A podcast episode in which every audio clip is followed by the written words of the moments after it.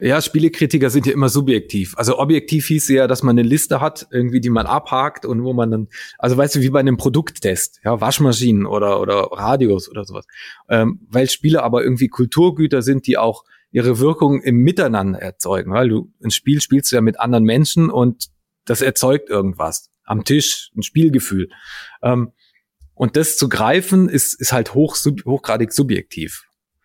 Deswegen Objektivität ähm, ist bei Spielen tatsächlich schwierig. Klar, wenn man sagt, naja, das, das funktioniert einfach nicht, weil äh, Spiele haben ja auch einen Mechanismus, ja, und das, da, da gibt es irgendwie einen Fehler, der nicht funktioniert. Dann, dann, dann, dann kann man sagen, das wäre schon objektiv, aber so, solche Fehler, ähm, die klammern die Redaktion mittlerweile heute aus. Also früher gab es das mal, ja, dass Spiele einfach so nicht funktioniert haben, aber heutzutage mach, ist die Vorarbeit einfach so gut, dass die meisten Sachen eigentlich rund laufen.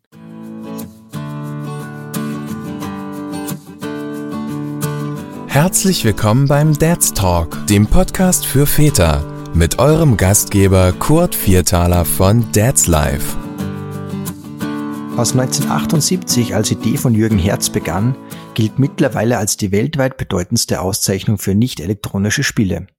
In der Branche spricht man auch vom Oscar für Brettspiele.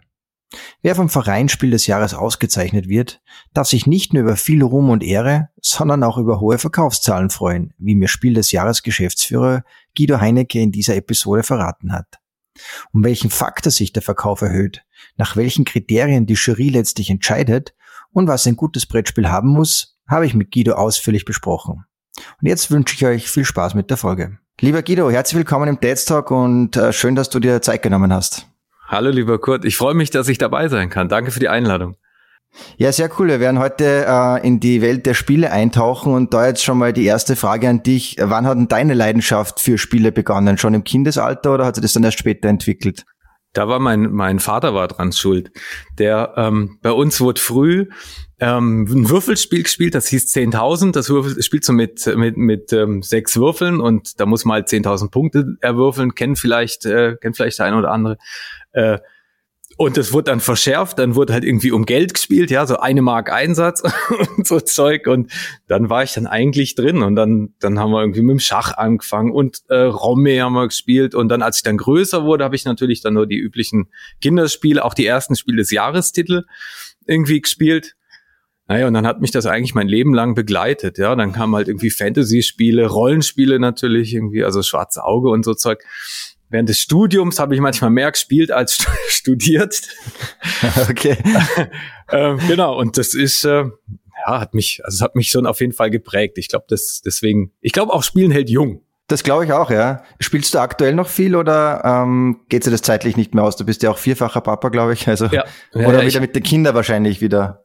Ja, das ist äh, das ist eine, eine spannende Frage. Also meine kleine Tochter, die ist äh, drei, die spielt gerne, die zieht auch immer wieder die alten Spielchen raus und äh, mit der mache ich es auch gern. Die Buben, ähm, die sind acht, zwölf und vierzehn äh, wenn ich da mit dem Spiel ankomme, dann ist das halt manchmal so, ach, jetzt so wird er jetzt schon wieder spielen und so. Und, und wenn da jetzt nicht irgendwie Star Wars oder Science Fiction drin ist, dann kriege ich die eigentlich nett. Also so ein schöner Familienspieleabend, der, den machen wir eigentlich viel zu selten. Wenn ich sie dann aber mal krieg, dann sagen alle hinterher, ja, das war echt cool und sollte man öfter machen. Und dann ist dann doch wieder irgendwie das Handy da. Und, äh, aber ich probiere es, ja, ich bin immer dran. okay. Äh, was sind so aktuell deine Lieblingsspiele? Ähm, meine Lieblingsspiele, also eins, was ich jetzt vor kurzem entdeckt hat, das, ähm, das ist Dune Imperium. Das ist äh, mit Bezug zum aktuellen Kinofilm von mit ähm, ah, von wie heißt er Danny Villeneuve. Äh, das, das greift super die, die Geschichte der Bücher und des Filmes auf. Ja, also jeder ist irgendwie eines dieser Herrscherhäuser und man kämpft irgendwie gegeneinander um diesen Wüstenplaneten, um Ressourcen, um Wasser, um, um Spice. Äh, und das zieht dich halt wirklich rein. Alle sind immer dabei. Ist halt ein Kennerspiel, also schon ein bisschen was für Fortgeschritteneres. Man spielt auch zwei, zweieinhalb Stunden in Vollbesetzung. Aber es ist, es ist wie ein Film gucken. Das ist großartig. Und was ich seit vielen, vielen Jahren gerne spiele, ist, ist ein Kartenspiel, das heißt Android Netrunner. Ähm, da so, so ein bisschen wie Magic ist das, ja. Du baust dir dein Deck und ähm, in so einer Cyberpunk-Welt bist du da mit ähm, äh, unterwegs und man versucht beim Gegner in seinen Server rein zu hacken und so weiter. Ähm, ja, es ist halt tatsächlich Fantasy und Science Fiction und sowas ist immer noch bei mir ganz groß. Ähm, ja. Okay, und da liegt deine Leidenschaft auch nach wie vor bei Science ja. Fiction Fantasy.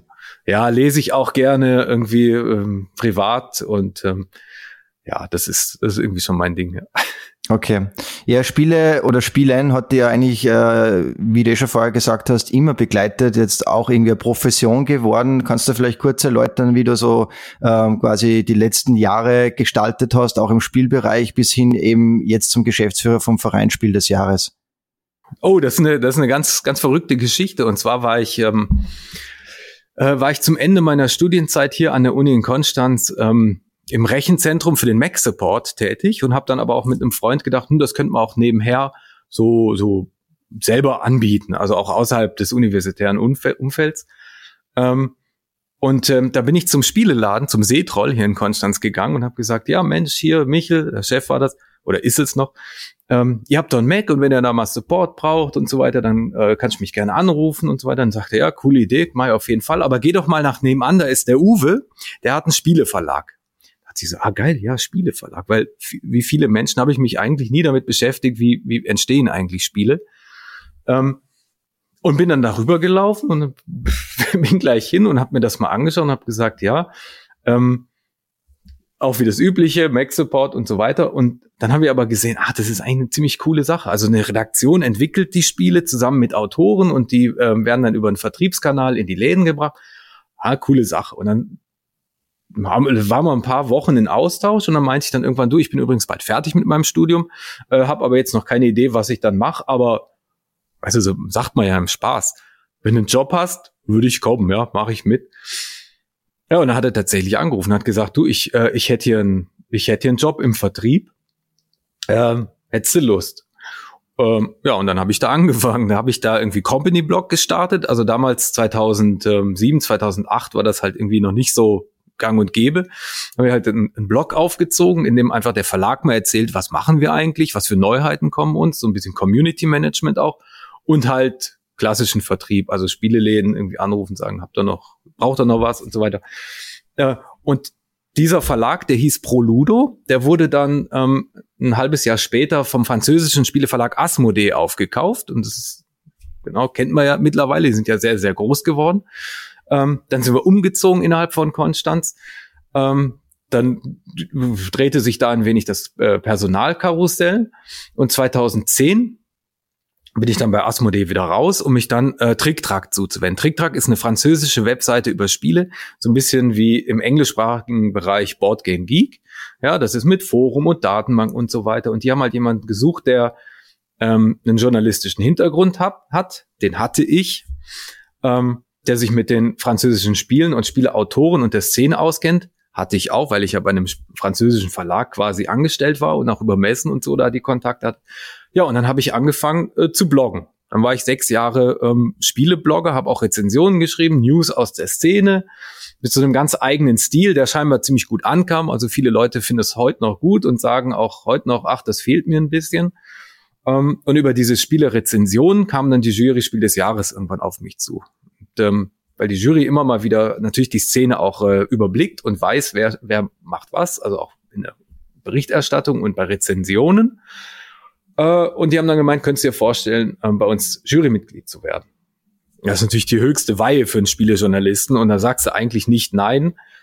Äh, und dann bin ich so halt in die Jury Spiel des Jahres gekommen und als die Jury eben dann äh, 2000, äh, Ende 2016 gesagt hat, wir brauchen einen Geschäftsführer neuen, habe ich gesagt, ja Mensch, das könnte ich ja machen.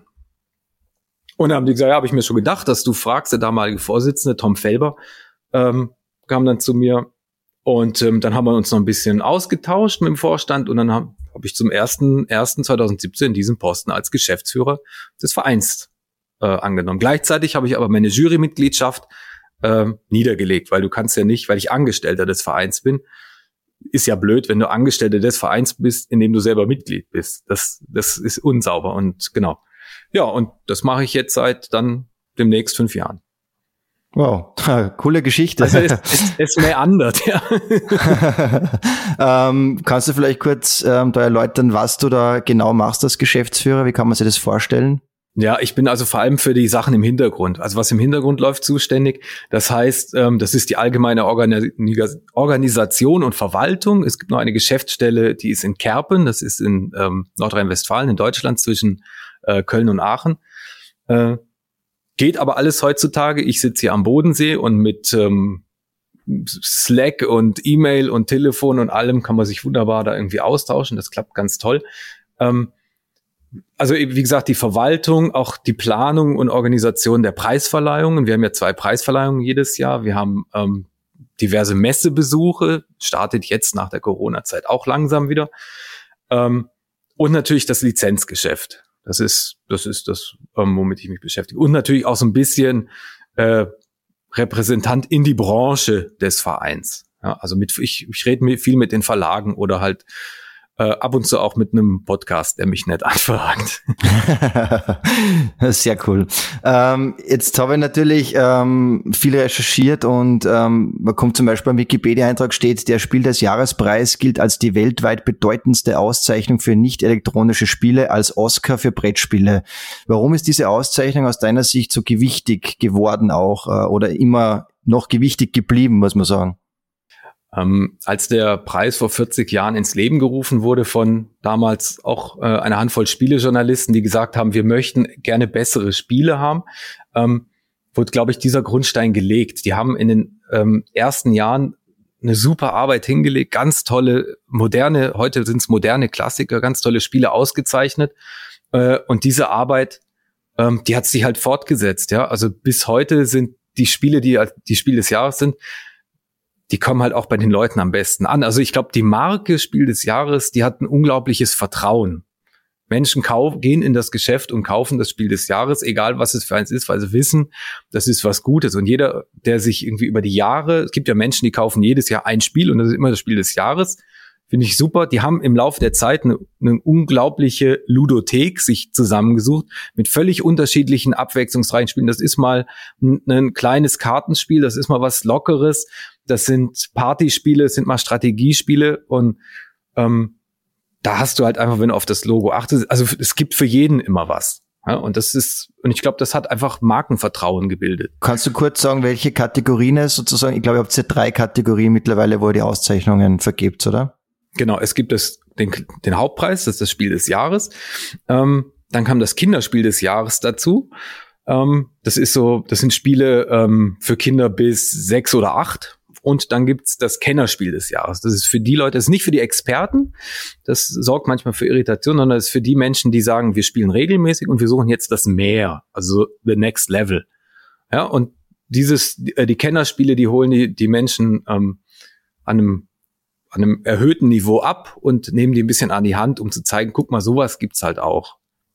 Um, um quasi die ganze Bandbreite an Spielen. Es gibt ja heutzutage einfach alles an Spielen, ja, von einfach bis hyperkomplex, um die Menschen da ein bisschen an die Hand zu nehmen und zu orientieren, weil ähm, jetzt ist demnächst wieder Spielemesse in Essen im Oktober. Ähm, und da kommen auch wieder, was habe ich jetzt gestern gehört, tausend Neuheiten sind da angemeldet. Ja, und in diesem Wald, in diesem Dschungel an Neuheiten brauchen die Menschen natürlich auch eine gewisse Orientierung. Und ich hoffe und ich glaube auch, das Spiel des Jahres mit seinen Auswahllisten ähm, da auch einen ganz guten Job macht. Ihr habt ja nicht nur starke Auswirkungen auf die äh, Konsumenten sozusagen, sondern auch auf die Hersteller. Ähm, ich habe erst kürzlich den Piatnik-Chef äh, zu Gast gehabt im Podcast und der hat gesagt, äh, wenn sie die Auszeichnung Spiel des Jahres kriegen, was sie glaube erst einmal bekommen haben oder zweimal, dann merkt man das sofort in den Verkäufen. Also das, da, da werden dann zehntausende Spiele sofort mehr verkauft. Ähm, seid ihr euch dieser großen Bedeutung wahrscheinlich eh bewusst, oder? Dass ihr da auch monetär natürlich für die, für die Hersteller extrem viel leistet auch. Ja, ja, genau. Ähm, äh, ja, äh, ich glaube, der Herr Strehl hat mit Piatnik, mit Speedy Roll jetzt das erste Mal äh, was gewonnen. Ich habe aber auch jetzt ja, nicht den, genau, den ich glaube, ja. Ich glaube, das war mit dem Kinderspiel des Jahres letztes Jahr. Ähm, und man sagt, dass der Verkauf quasi um den Faktor 100 erhöht wird. Ja, aber nicht nur das, sondern ähm, Verlage suchen ja auch nach Dauerbrennern. Das heißt, wenn du ein Spiel des Jahres gewonnen hast, dann, dann hast du wirklich ein Spiel, was kontinuierlich ähm, für einen Absatz sorgt. Ja, und das ist natürlich gut.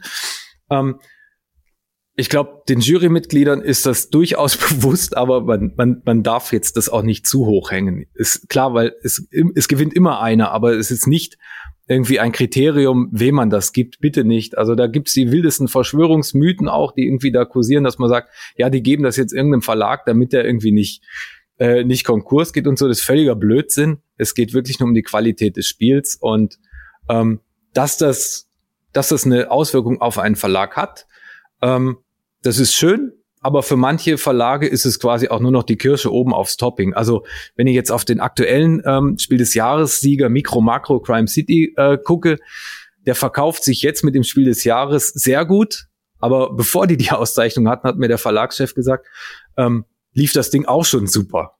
Also ja, also wir wir pushen manchmal auch Sachen, die eh schon gut laufen, weil ähm, es gibt heutzutage natürlich auch ähm, so eine, so eine Mund-zu-Mund-Propaganda. Ja? Also wenn ein gutes, wenn ein Spiel gut ist, dann, ähm, dann spricht sich das rum und dann, dann verkauft sich das auch vor unserer Auszeichnung schon sehr gut.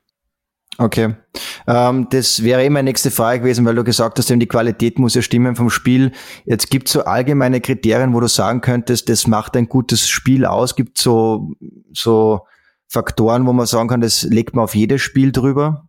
Das, das ist eine schwierige Frage. Also äh, ich glaube, also wir haben ein paar harte Kriterien, aber ansonsten ist das alles, ist das alles so eine, sind das individuelle Entscheidungen. Die Juryspiel des Jahres besteht ja aus 14 Personen und jeder äh, legt da ungef äh, ungefähr andere Schwerpunkte drauf. Also grundsätzlich fragst du dich halt, wie ist das Spielgefühl?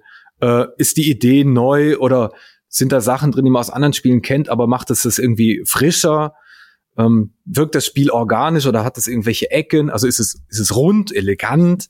Ähm, wie sieht die Regel aus? Äh, ist die gut geschrieben? Ist die gut aufgebaut? Macht die, macht die Sinn? Ist sie verständlich oder gibt es da hinterlässt sie Fragen oder hat sie Widersprüche? Ähm, wie ist das Material? Sieht das Material gut aus? Ähm, ist es funktionell? Oder geht das schnell kaputt? Und also diese gesamte Einheit von, von Spiel, von Spielregel, von Material, die Gesamteingestaltung, die, die erzeugt den Gesamteindruck und das geht dann in diese Bewertung ein. Und natürlich muss man bei manchen Spielen dann irgendwie auch Abstriche machen. Also dann sagst du, na, die Regel ist jetzt vielleicht nicht so toll, aber das Spielgefühl, die Geschichte, die das Spiel erzählt, was es so hinterlässt, das wiegt es auf. Ja, also, und dann kommt und weil, die Jury ständig in einem, in einem Prozess der Diskussion ist, ähm, entwickelt sich dann das auch so. Okay, und somit gibt's eine relativ objektive Bewertung eines Spiels, oder? Weil es ist ja letztlich, wie du schon gesagt hast, sehr subjektiv. Jeder empfindet es irgendwie anders. Nicht jeder findet das Spiel gleich spannend oder interessant. Aber durch diese 14 Meinungen kommt dann irgendwie was Objektiveres raus, oder wie? Kann man sich das ja, vorstellen? ja, Spielekritiker sind ja immer subjektiv. Also objektiv hieß ja, dass man eine Liste hat, irgendwie, die man abhakt und wo man dann, also weißt du, wie bei einem Produkttest, ja, Waschmaschinen oder, oder Radios oder sowas. Ähm, weil Spiele aber irgendwie Kulturgüter sind, die auch ihre Wirkung im Miteinander erzeugen. Weil du ein Spiel spielst du ja mit anderen Menschen und das erzeugt irgendwas. Am Tisch, ein Spielgefühl. Ähm, und das zu greifen, ist, ist halt hoch, sub, hochgradig subjektiv. Deswegen Objektivität ähm, ist bei Spielen tatsächlich schwierig. Klar, wenn man sagt, naja, das, das funktioniert einfach nicht, weil äh, Spiele haben ja auch einen Mechanismus, ja, und das, da, da gibt es irgendwie einen Fehler, der nicht funktioniert. Dann, dann, dann, dann kann man sagen, das wäre schon objektiv, aber so, solche Fehler, ähm, die klammern die Redaktion mittlerweile heute aus. Früher gab es das mal, ja, dass Spiele einfach so nicht funktioniert haben, aber heutzutage mach, ist die Vorarbeit einfach so gut, dass die meisten Sachen eigentlich rund laufen. Ähm, ja, also deswegen objektiv in Anführungsstrichen. Es ist sehr viel subjektive ähm, Kritikerleistung, die da reinfließt. Und deswegen steht auch bei, bei unserem Logo drunter Kritikerpreis. Okay, ja, macht Sinn dann, ja, absolut. Ähm, wie läuft so ein Prozess dann üblicherweise ab? Also wie kann ich sozusagen mich bewerben für den Preisspiel des Jahres? Gibt es dann wahrscheinlich Fristen, weil ihr könnt ja auch nicht äh, kurz vor Abgabeschluss dann noch Spiele testen, schätze ich mal, oder heute halt die Jury. Äh, wie läuft so ein Prozess dann üblicherweise ab? Also bewerben musst du dich als Verlag gar nicht. Das ist ganz wichtig. Also man muss auch kein äh, Entry-Fee oder irgendwas bezahlen. Also sich quasi da reinkaufen, gar nicht, sondern ähm, weil die Jurymitglieder ja Spielejournalisten sind, die die Branche und die Szene auch überblicken und auch, auch wissen, ähm, welche Neuheiten kommen, ähm, musst du eigentlich, also wenn ein kleiner oder neuer Verlag bist, müsstest du natürlich irgendwie die Jury darauf hinweisen, guck mal, mein neues Spiel ist da. Ähm, wollt ihr das mal haben? So, aber normalerweise Spiele bei den etablierten Verlagen, das, das, das, das sehen die Jurymitglieder und das dann, dann, dann fragen die Muster an, damit die dann spielen können. Und die spielen die ähm, Jurymitglieder dann mit mit diesen Rezensionsexemplaren halt mit ihren Freunden, Verwandten, in Spielekreisen ganz viel, mit möglichst vielen unterschiedlichen Leuten, um möglichst viele verschiedene Eindrücke zu generieren. Ähm, und äh, der Jahrgang, um auf die Frist äh, einzugehen, der Jahrgang ist äh, für die Jury so in etwa von April bis April. Ja, weil irgendwann ist es auch zu spät. Ähm, weil das Ausleseverfahren, das geht eben über mehrere Schritte. Generell wird gibt es ein internes Forum, äh, in dem über die Spiele diskutiert wird. Ähm, und dann, dann, dann ist halt irgendwann zwischen März und Mai ist dann einfach dann gesagt, so, jetzt ist Schluss, was danach kommt, das schieben wir in den nächsten Jahrgang und dann wird quasi intensiv äh, ausgewählt, was Kandidaten für die Empfehlungen und für die Nominierungen sein könnten. Ähm, mit dieser Liste, ja, die wird dann eingestampft und da gibt's halt dann irgendwie ähm, Mehrheiten, ähm, trifft sich die Jury im Mai zu einer Klausurtagung. Über mehrere Tage wird dann ähm, beschlossen, welche von den Spielen ähm, nominiert sind. Das ist in den meisten Fällen sind das drei Spiele ähm, pro Kategorie äh, und eine beliebig lange Empfehlungsliste. Die sollten nicht zu kurz, nicht zu lang sein, aber da gibt's keine feste Zahl. So, und das wird dann schon kommuniziert. Das sind unsere Nominierten, das sind unsere Empfohlenen. Das sind auch gute Spiele, die ich möchte immer wieder darauf hinweisen, auch was nominiert und empfohlen wurde und nicht unbedingt gewonnen hat am Ende, ist trotzdem immer noch eines der Top-Spiele und immer noch gut. Ähm, und mit diesen drei Nominierten äh, in jeder Kategorie gehen wir dann, äh, wird dann, die werden dann weitergespielt, bis dann im äh, Juni beziehungsweise im Juli die Preisverleihungen sind. Also im Juni wird das Kinderspiel äh, des Jahres verliehen, im Juli ähm, das Kennerspiel und das normale Spiel des Jahres. Äh, und da bringt dann jeder im, im, im Kopf seinen Favoriten mit. Äh, und am Vortag oder manchmal sogar noch am selben Tag oder Abend, also kurz bevor die Preisverleihung ist, da trifft sich die Jury nochmal und da findet dann die Wahl äh, statt. Und ähm, wer da dann die Mehrheit hat, dieses Spiel ähm, ist dann Spiel des Jahres. Und das wissen dann auch bei der Preisverleihung, außer äh, einer kleinen Handvoll Menschen, die es halt wissen müssen für die Vorbereitung und für die, für die Preisverleihung selber, wissen, wissen das dann auch meistens die anderen Jurymitglieder nicht. Auch die lassen sich dann gerne überraschen und freuen sich dann auch. Weil es ist einfach ein spannendes Ding. Und wie viele Spiele werden da so in etwa begutachtet in diesem Zeitraum? Ah, Kann man das sagen? Ja, von den, ich hatte ja vorhin gesagt, so tausend Neuheiten kommen raus, hieß es jetzt. Das sind aber dann auch Erweiterungen und so weiter. Das ist ja alles nicht relevant. Also ähm, es sind so so um die 400 äh, Spiele, die relevant sind und die geprüft werden. In jedem Jahrgang. Okay. Und du hast ja schon gesagt, es gibt das kein Entry-Fee, ähm, ihr wählt die aus und muss ja nicht bewerben. Ihr verdient sozusagen das Geld über die Verwendung der Auszeichnung, also quasi Lizenzmodell, oder? Das ist genau, euer wenn, Einnahme. Genau, und so geht es dann weiter, wenn nach der Preisverleihung dein Spiel ähm, Spiel des Jahres geworden ist, dann schließt du mit uns, das, das äh, regel ich dann, einen Lizenzvertrag, der regelt, dass du das Logo, das ist nämlich urheberrechtlich und markenrechtlich geschützt, das ist quasi unser wertvollstes Asset, ja, ähm, das, ähm, das schließt so ein Lizenzvertrag, der sagt, du darfst das, äh, das Logo benutzen, um das Spiel damit zu bewerben. Sei es, dass für die meisten gilt es, dass es auf die Schachtel gedruckt wird, aber auch für die Bewerbung im Katalog, in Flyern, im Internet und so weiter. Ähm, und diese Lizenzgebühr, die, ähm, die ist sehr niedrig. Also als Marketing-Tool ist es, glaube ich, gibt's nichts Billigeres. Ähm, das entspricht etwa, ähm, also etwa einem Prozent vom Verkaufspreis am Ende. Also wenn ein Spiel im Laden 40 Euro kostet, dann, ähm, dann sind es 40 Cent Lizenzgebühr, die bei uns landen. Also es ist tragbar. Pro Verkauf. Genau, pro verkauftem Spiel. Genau, dann die, die Verlage müssen dann ähm, halbjährlich Reportings abliefern, wie viele Spiele wurden verkauft, die mit diesem Logo beworben wurde und anhand dessen berechnet sich die Lizenzgebühr. Und äh, ja, das zahlen die dann. Äh, blöd gefragt, warum ist die so niedrig, wenn quasi der Faktor des äh, Verkaufsboosters äh, sozusagen um 100 ist, äh, dann gibt es euch fast relativ billig her, oder? Ja, ähm, gute Frage. Also das ist was, was wir halt ausgerechnet haben, weil wir wollen die Verlage natürlich nicht belasten. Ähm, das ist natürlich schon ein Kostenfaktor, weil sich das bei denen in die Produktionskosten natürlich mit reinrechnet und äh, über Vertriebspartner, wenn es dann auch im Ausland verkauft wird. Ähm, haben wir einfach damals gesagt, das ist, das ist, das, das ist ausreichend, das, da sind auch, da sind auch die Verlage völlig d'accord mit.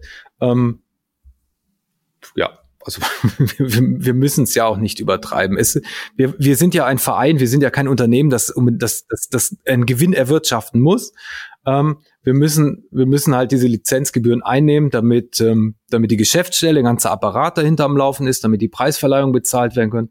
Äh, und wir haben ja noch ein Förderprogramm, ähm, um quasi das Kulturgutspiel in der Gesellschaft nochmal weiter zu fördern. Das ist ja Vereinsziel. Jeder Verein hat ja einen Vereinszweck und der ist bei uns eben die Förderung des Kulturgutsspiel und nicht um Geld zu verdienen, weil die Jurymitglieder haben davon nichts. Die machen, ähm, die machen den ganzen Job ehrenamtlich, die bekommen ähm, natürlich, die bekommen die Hotel, ähm, den Hotelaufenthalt bezahlt oder Reisekosten, aber die werden für diese Tätigkeit nicht entlohnt. Du hast ja vorher schon kurz erwähnt, es gibt immer wieder Verschwörungstheorien. Äh, ich habe mir das auch gefragt, eben nachdem der Herr Strehl das so gesagt hat, dass sie da gleich 60, 70.000 Exemplare mehr verkaufen lassen innerhalb von wenigen Tagen. Äh, gibt es da nie Versuche von Verlagen oder hat es nie Versuche irgendwie ge gegeben, dass man äh, sie die Auszeichnung auch erkauft sozusagen oder irgendwie mit Geld nachhilft? Nee, nee. Also ich gucke auch immer, wenn ich mal ein Spiel geschickt bekomme, ins äh, unter die Schachtel, ob da vielleicht irgendwie Geldscheine drin liegen. Aber leider war da noch nichts, ne? okay. Ja, sehr gut. Das ist eh immer ein gutes Zeichen, wenn das nicht versucht wird. Ähm, habt ihr als Verein ähm, Ziele, Visionen, wie das die nächsten Jahre weitergehen soll? Oder, ich meine, du hast eh schon gesagt, ihr habt natürlich auch einen gewissen Zweck im Verein, aber gibt es darüber hinaus vielleicht noch eine Vision, ein Ziel? Ähm, was wir 2000, oh Gott, wann war das? 2019 hatten wir ähm, den Tag der Brettspielkritik ins Leben gerufen. Das sollte ein Treffen sein äh, von Spielekritikern zum Austausch, auch mit, mit Seminaren und mit Workshops, wo man einfach so quasi als Spielejournalist sein Handwerkszeug verbessern kann. Das musste jetzt leider pausieren aus bekannten Gründen. Ähm, das wollen wir im nächsten Jahr aber wieder beginnen und das soll auch was sein, was in die Zukunft noch hineinstrahlt. Also einfach ähm, dass auch die, die, die Spielekritiker-Szene irgendwie sich besser vernetzen kann, dass man da auch irgendwie Synergien erzeugt, dass man auch quasi sich selber verbessert.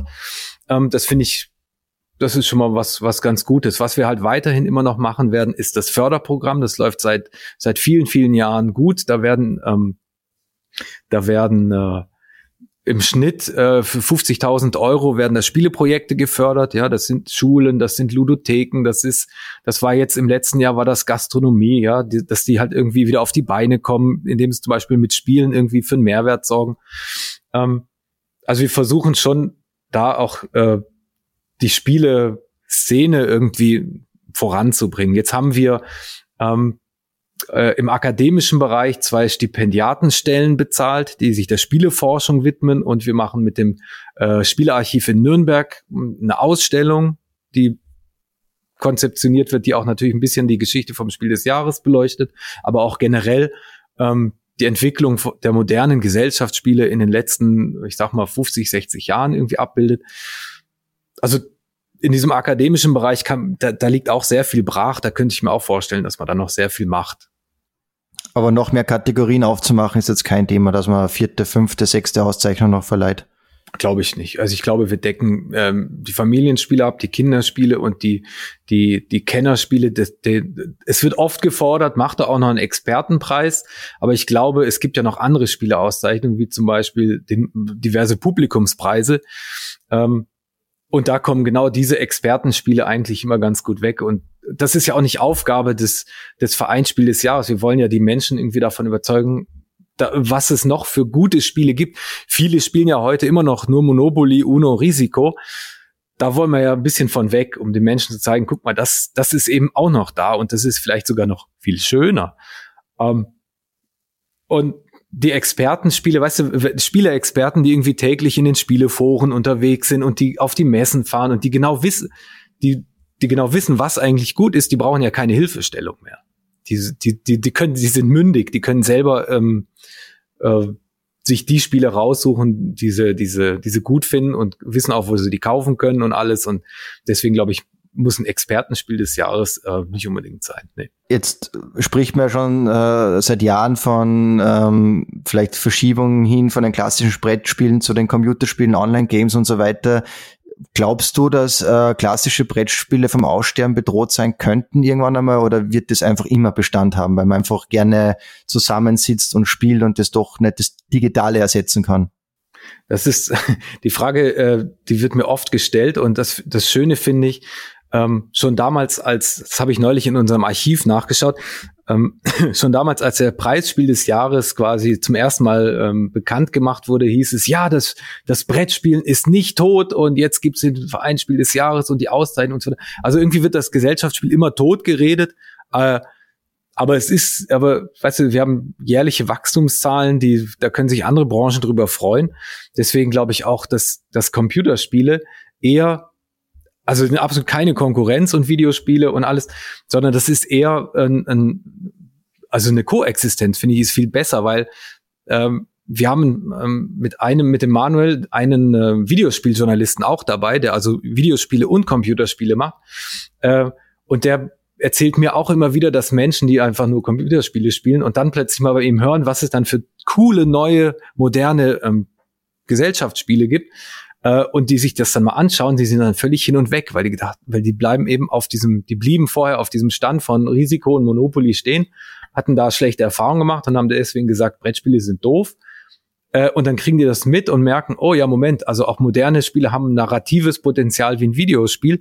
Voll geil. Außerdem kann ich mich dann mit Menschen zusammensetzen. Also die, die holen wir dann auch wieder rüber. Ja, und da ist so, das ist eher so ein Spieleraustausch, ähm, weil Spiele, glaube ich, auch ähm, was bieten können, was den Videospiel eben nicht bietet. Klar, Videospiele sind, sehen geil aus, haben auch tolle Geschichten und so weiter, aber ähm, wir sind Menschen, wir mögen es mit anderen Menschen uns abzugeben. Spiele haben auch nochmal was Haptisches, ja, du nimmst Karten und Würfel und Spielmaterial und Figuren in die Hand. Man sitzt sich gegenüber, man, man, man hat ganz andere Emotionen. Also ähm, ich glaube, die Konkurrenz fürs Brettspiel ist dann eher der Fernseher. Ja, wo man einfach nur sitzt, auf der Couch sitzt und glotzt und gar nichts macht. Aber Videospiel und Brettspiel können wunderbar koexistieren. Und da gibt's ja auch immer wieder Durchlässigkeiten. Also auch, dass Computerspiele äh, eine Brettspielversion bekommen und das ist, ähm, das funktioniert auch wunderbar. Was hältst du persönlich davon, diese Welten zu vereinen? Also gibt es ja einige Spiele schon, wo du dann mit der App sozusagen das Brettspiel weiterspielst oder anreicherst. Ähm, hat das für dich ein Potenzial? Das ist eine, das ist eine schöne Frage. Ich habe damals ähm, als ich noch selber Spielekritiker war, äh, habe ich auch immer mal solche Versuche von Hybridspielen ähm, auf dem Tisch gehabt und ehrlich gesagt hat mich das nie richtig überzeugen können. Ich glaube, ähm, also so Spiele mit Handy oder, oder iPad-Unterstützung und sowas, die, die ziehen die Aufmerksamkeit zu sich und weg vom Spiel. Also mir ist noch kein Spiel richtig äh, auf den Tisch gekommen, wo ich gesagt hätte, ja, das, das kombiniert das Brettspiel und ein Handy zum Beispiel sinnvoll. Also keine Ahnung, vielleicht kommt das noch, vielleicht sind das aber auch zwei Welten, die irgendwie nicht miteinander kompatibel sind. Ich wäre gespannt, was da noch in der, in der Mache ist. Ich habe ja auch kürzlich Markus Brandt im Podcast gehabt, den kennst du sicherlich als Erfinder der Exit-Reihe mit seiner Frau. Äh, den habe ich auch gefragt, weil ich stelle mir das so vor, irgendwann müssen doch alle Ideen schon mal gespielt worden sein oder umgesetzt worden sein. Hast du nicht persönlich auch Angst, dass keine neuen Spiele mehr nachkommen könnten? das glaube ich nicht. Dadurch, dass wir, dass die Spieleautorenszene so international ist und dass uns auch Länder gibt, in denen dann völlig neue Ideen ähm, auf den Markt kommen. Gerade zum Beispiel japanische Spieleautoren, die haben ganz andere Ideen. Die, die machen, die machen tolle Spiele mit zwölf Karten. Glaubst du gar nicht, ja, aber das funktioniert. Ähm, da ist, also ich glaube, auf der ganzen Welt steckt noch so viel Potenzial für tolle Spiele, für tolle Mechanismen und tolle Geschichten, die Spiele erzählen können. Äh, ich glaube, also zumindest bis ich in Rente gehe, wird es auf jeden Fall weitergehen. okay. ähm, noch abschließend, gibt es irgendwelche Trends, die du beobachtest in der Spieleszene, ähm, was in den nächsten Jahren ganz groß werden kann? Ähm, eben wie so Exit-Games zum Beispiel, wo man auch äh, ja irgendwie auch Rätsel lösen muss oder irgendwie körperlich mehr machen muss oder keine Ahnung. Gibt es irgendwelche Trends, wo du sagst, ja, das könnte die nächsten Jahre groß werden? Ich glaube, ich glaube gerade nach denen, die, na, genau wie du sagst, die Exit-Spiele waren ab 2017 so ein Trend. Das läuft ja bis heute weiter und auch richtig gut. Äh, ich glaube, das wird jetzt ein bisschen abgelöst von ähm, von äh, so Krimi- und Detektivspielen. Eben Mikro Makro ist so ein Spiel, ja, wo du auf diesem riesen Spielplan ähm, einem Kriminalfall quasi rückwärts in der Zeit folgst, ja, was ist da passiert und wo kam der her.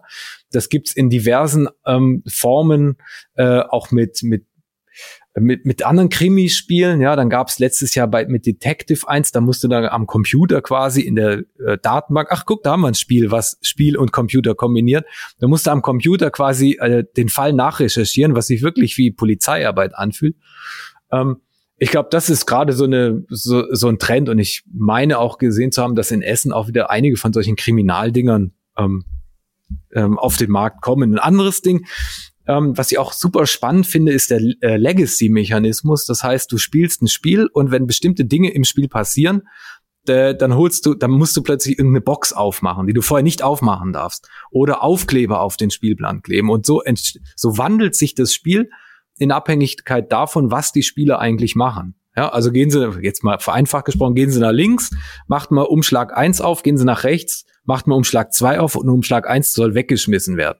Ja, das heißt, äh, man, man hat so eine Auswirkung aufs Spiel und bei der nächsten Partie hast du dann plötzlich ganz andere Voraussetzungen und ähm, man sagt, dass wenn diese Legacy-Spiele, wenn dann ähm, zwei Runden, also zwei Spielgruppen das gespielt haben, haben die am Ende zwei völlig unterschiedliche Spiele vorliegen. Die können sie natürlich treffen, zeigen, guck mal, was habt ihr da gemacht.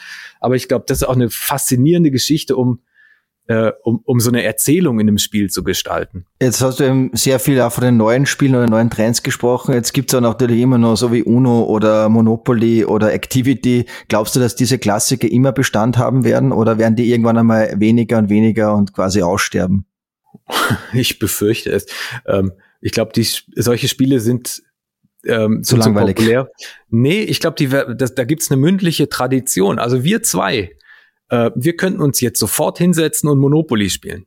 Ja, ja. Wir müssen keine Regeln mehr lesen. Ja, das hat jeder irgendwann in seinem Leben irgendwie mal da drin oder Uno. Ja, das sind, das sind, das sind, das ist so so so, so Oral Tradition geworden. Ähm, der Vereinsspiel des Jahres, wir wollen eigentlich genau das Gegenteil. Wir wollen eigentlich äh, das so ein bisschen aufbrechen, dass wir sagen, er spielt doch nicht die ollen Dinger, die sind auch nicht unbedingt gut. Gerade Monopoly kann auch ziemlich frustrierend sein, ja, wenn du halt Ziel des Spiels ist ja, dich eigentlich in, den Ruin zu treiben. Ja, toll, super Gefühl. Ähm, da gibt's inzwischen deutlich bessere Spiele, die so ähnlich funktionieren, die ja aber ein besseres Spielgefühl hinterlassen. Und wir wollen einfach ähm, zeigen, dass Leute guck, äh, kommt mal raus aus dieser aus dieser aus dieser Komfortzone der der etablierten Spiele, guckt euch doch mal an, was es noch gibt und ihr werdet völlig überrascht sein, was Spiele heutzutage äh, zu leisten imstande sind. Ja, ist natürlich, es gibt auch äh, moderne Klassiker wie hier Sagaland, Verrücktes Labyrinth, Siedler von Katan, ganz klar, die sind halt in den letzten ähm, Jahrzehnten erschienen. Die werden auch super viel gespielt. Zwei von den drei Spielen waren aber auch Spiel des Jahres. Gut, und Katan ist natürlich auch äh, ja wirklich ein Klassiker schon. Katan ja. hat ganz viel gemacht, ja. Hat ganz Absolut, viel geleistet. Ja, ja äh, Guido, es war super spannende ähm, Fahrt sozusagen durch die Spielewelt und durch euren Verein. Ich sage herzlichen Dank für deine Zeit und äh, wünsche euch noch alles Gute natürlich, auf das euch noch ganz, ganz lang gibt. Ja, sehr gerne. Ich hoffe, ich habe nicht gelangweilt durch so viel Monologe. Ähm, aber ich hoffe, ein bisschen äh, Informationswert konnte ich vermitteln. Und ähm, ja, vielen Dank für die Einladung nochmal. War sehr, sehr spaßig. Sehr gerne. Vielen Dank, Guido. Und schöne Grüße nach Salzburg. Dankeschön. Die besten Empfehlungen sowie Checklisten zu über 50.000 Artikeln rund um Spielzeug, Kinderbücher, Familienurlaub, Mobilität und vieles mehr findet ihr auf dadslife.at. Wenn es euch gefallen hat, vergesst nicht, den Podcast zu abonnieren, um keine Folge zu verpassen. Über eine positive Bewertung bei iTunes oder bei Spotify freuen wir uns natürlich sehr. Vielen Dank und bis zum nächsten Mal.